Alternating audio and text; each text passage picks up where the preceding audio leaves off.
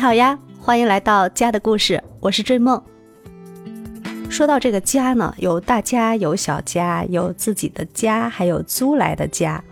不论是什么样的家呢，只要有家人陪伴，它就是一个温暖的家。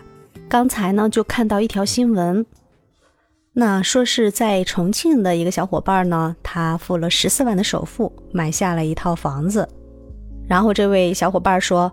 自己的房子建筑面积是七十二点五平，套内面积呢只有五十八点五平。为了让一家人有各自的空间呢，他决定在装修时将两小房改成三小房。天哪，这么小的空间呢？三个卧室大小分别是三点八平、九点三平和八点五平。但他也表示呢，在装修好以后，三个卧室的实际面积是多少呢？他也不清楚。所以这个想法是非常好的。但是在装修好以后，我们再来看每个空间的面积呢，是不是有点唐突呢？因为装修这个房子呢，人力物力我们是投进去不少呀。不管房子多大多小，我们都是竭尽全力去把它想要搞好的，而且时间呢是扎扎实实要投进去的。所以装修完我们再来看这个面积，我是觉得有点草率了。所以我们在。规划这个房屋呢，前期一定要把这个图纸还有数据来算好。不论房子的大小，这个数据这块儿，我觉得是要尽可能精准的。因为我们从图纸上来画的，它会精准到小数点后两位，也就是以很多尺寸呢要以毫米为单位来计算的。先不说它豪宅呀、大房子这些，咱们就不提。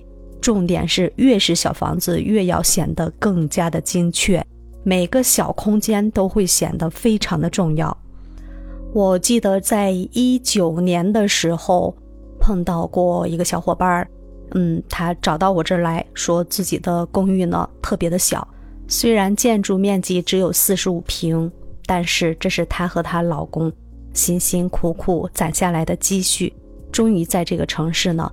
有了一个自己的温馨的小屋，所以期待特别的高。虽然小，但是想把它布置的很温馨，然后功能尽可能的要强大一些。因为两个人结婚了嘛，马上要迎来自己的宝宝，当然家里的老人也会来帮他们的忙。所以如何把这个小房子规划好呢，是一个很难的问题对他来说。然后我们就去现场看了他这个房子。公寓楼嘛，想要做到那种南北通透的，其实是很难的。它就一个电梯上来以后，过道里左右排列有，或者是呃正方形的一个排列，有很多户。然后它这个房子呢是好的，是打开门以后给我的视野还是宽广的，因为它的楼层高，嗯，视觉看过去正对面呢是一个很大的飘窗。整个室内空间一览无余，完全是那种大的一个敞开式的空间。然后左手呢，防盗门的左手边呢，依次过去就是卫生间、厨房；右手就是一个大开间带的一个飘窗。这个户型它好在哪儿了？就是这个光很通透，它能从早上一直到下午的时间段的这个采光都能通通。透过这个大飘窗进入到室内来，所以室内的光线特别的好。而且这个大飘窗呢也是很给力的，尺寸的话应该有个两米五的长度，然后宽度，也就是说这个飘窗的深度呢能达到九百，一个单人小榻的深度呀，特别的好。然后尺寸的话，距地也很低，就人可以坐上去都很舒服的这种尺寸的飘窗。然后我们算了一下，它这个建面四十五平，到室内面积来，刨去卫生间、刨去厨房的尺寸，整个过道跟他们可生活的利用的这个公共空间的面积只有仅仅十九平米。在这个十九平米的空间里呢，我们业主的需求是要有一个独立的卧室。当然，小客厅也是很有必要的，最好还有一个独立的餐桌，还有书桌，有放书的书柜。除了主卧呢，还要有第二张床，就是可以有家里人来过来帮忙的时候可以住的地方。仅仅十九平，有这么多的需求，我觉得这才是一个设计师该要去为大家解决的实际困难。所以，对于这一对儿新婚的夫妻呢，他们能买一套这样的小户型的公寓呢，已经是很不容易了。所以，这个装修呢，我们也尽可能的来给他把这个费用预算来为大家控制好。幸好这个房子的。通透性还有采光进光量还是不错的，所以这个大开间呢，我觉得这个功能我们排了一下，还是可以去满足的。我们通过一个过道的串联呢，同样可以达到动静结合的这样的室内的一个基本的规划。还有个问题就是它的进户门是正对着这个大飘窗的。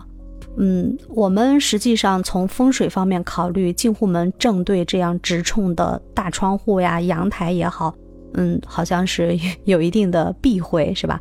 所以我们就在阳台上设置了一个小小的端景，就是我们打开门以后，大家的视野不是直接停留到这个大的飘窗的，而是被我们这一个小端景所吸引。这个端景的设置呢，它是悬空的，从飘窗上掉下来。然后有一定的置物的功能，上面有一个大的敞开格，就是可以放一幅进门的一个比较漂亮的，或者是吉祥的这样的玄关画，也是很讲究的。飘窗特别长，可以供一个人躺在上面小憩晒太阳。然后飘窗的右侧呢，我们设置了一个小的一个收纳柜，这样飘窗的话，它具备的就是三个功能。一个是玄关远置的一个小小的端景，然后就是夫妻两个人呢，可以在这个飘窗上喝茶呀、看书啊，呃，或躺或坐。因为它这个飘窗，我刚才说到深度是九百，长度两米多，这样的一个尺寸呢，是一个理想的光线还很充足的休闲空间。从阳台往里。然后我们来来看它的左侧，也就是东面是厨房，右侧也就是西面就是他们的一个活动空间。那我是这样来利用的啊，左面是嗯厨房，厨房的灶台下了，洗衣机也可以容纳进去了。然后厨房再往右呢，我们做了一个直线型的吧台，这个吧台呢是有厚度的，它是单侧做的。嗯，不是很宽，能达到四百五的一个宽度吧。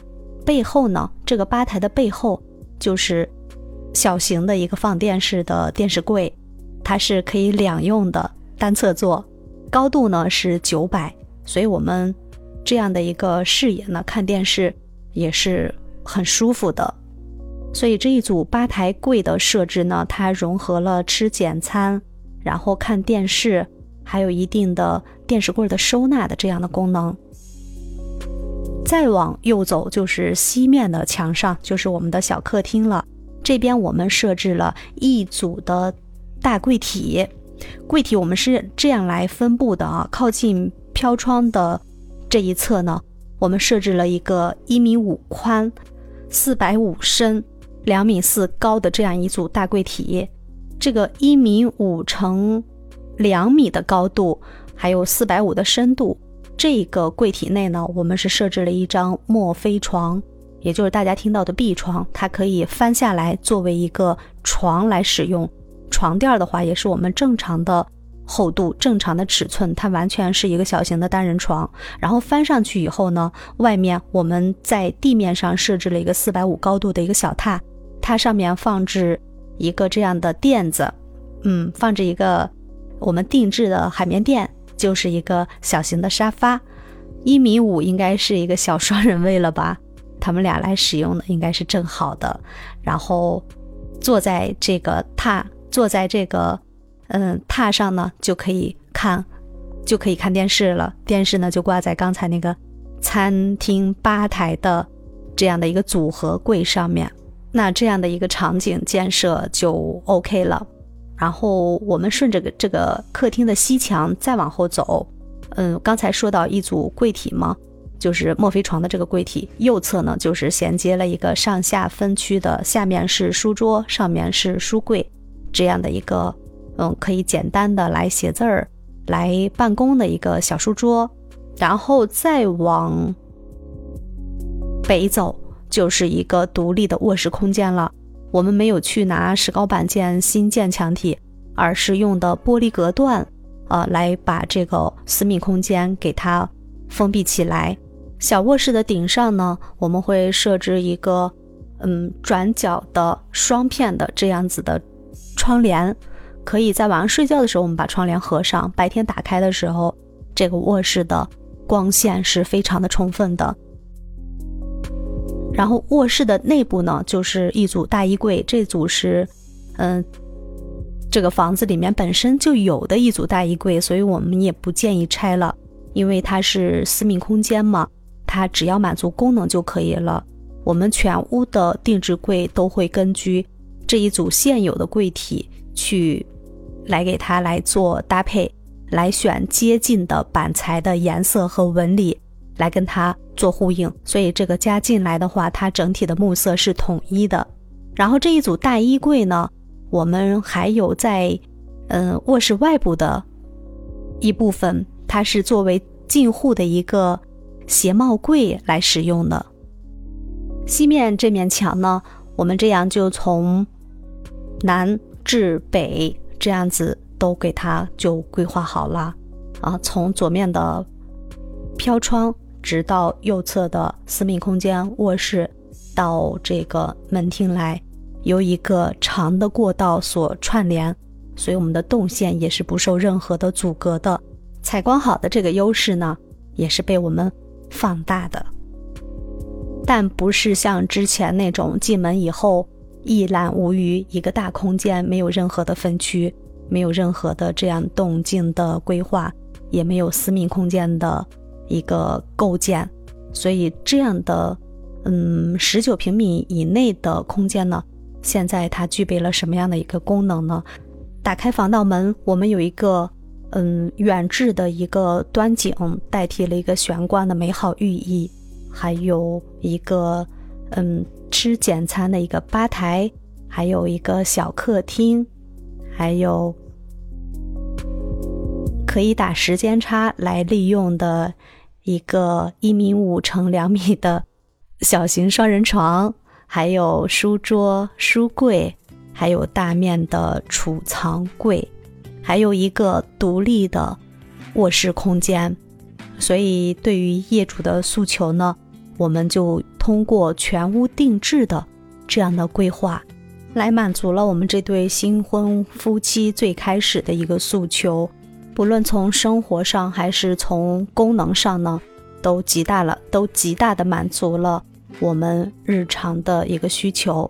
然后呢，虽然房子小，但是通过我们的认真的一个规划和打理，在这个很小的房子里呢，也可以过上一种比较简单、讲究，而且相对体面的生活吧。我觉得对于小房子的功能设计和规划呢，反倒责任更重大一些，因为这个小的房子里面呢，承载了同样是一家人的柴米油盐、酸甜苦辣。很多的生活上的不便呢是实际存在的，所以对于这个小房子呢，我当初呢是绞尽了脑汁 做了三稿方案，最后我们客户选了一个最适合他们来居住的这样的方式。